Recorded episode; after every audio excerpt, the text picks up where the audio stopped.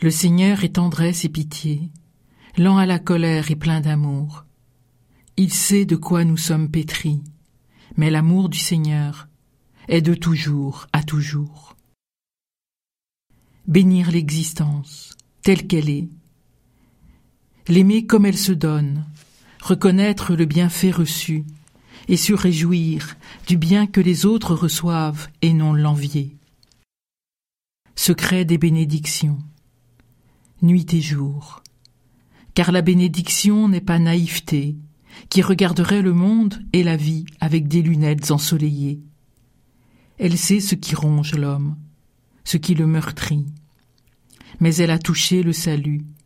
Elle est un acte de croire. Bénir, c'est croire. Croire que malgré la destinée du monde, notre Dieu est tendresse et pitié, qui met loin de nous nos fautes, qui ne profite pas de nos vulnérabilités. Un Dieu qui fait justice et porte les humbles. Croire. Comme supplier, l'autre face de bénir, demande aussi de croire que quelqu'un entend.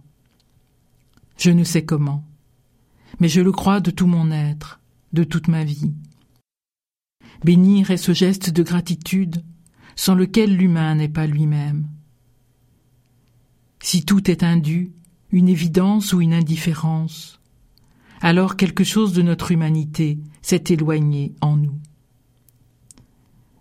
Gratitude devant la beauté de toute naissance, car elle est une victoire sur la mort et une promesse.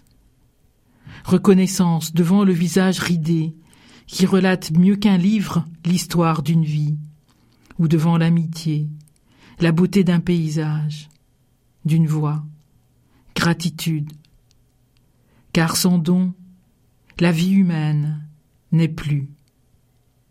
Le Dieu du psalmiste est celui du don, qui ne retient pas son offense, dont les entrailles restent accueillantes, qui délaisse sa colère et offre sa fidélité aux cœurs égarés. Le priant qui bénit a traversé l'épreuve. Elle se love au creux de sa bénédiction.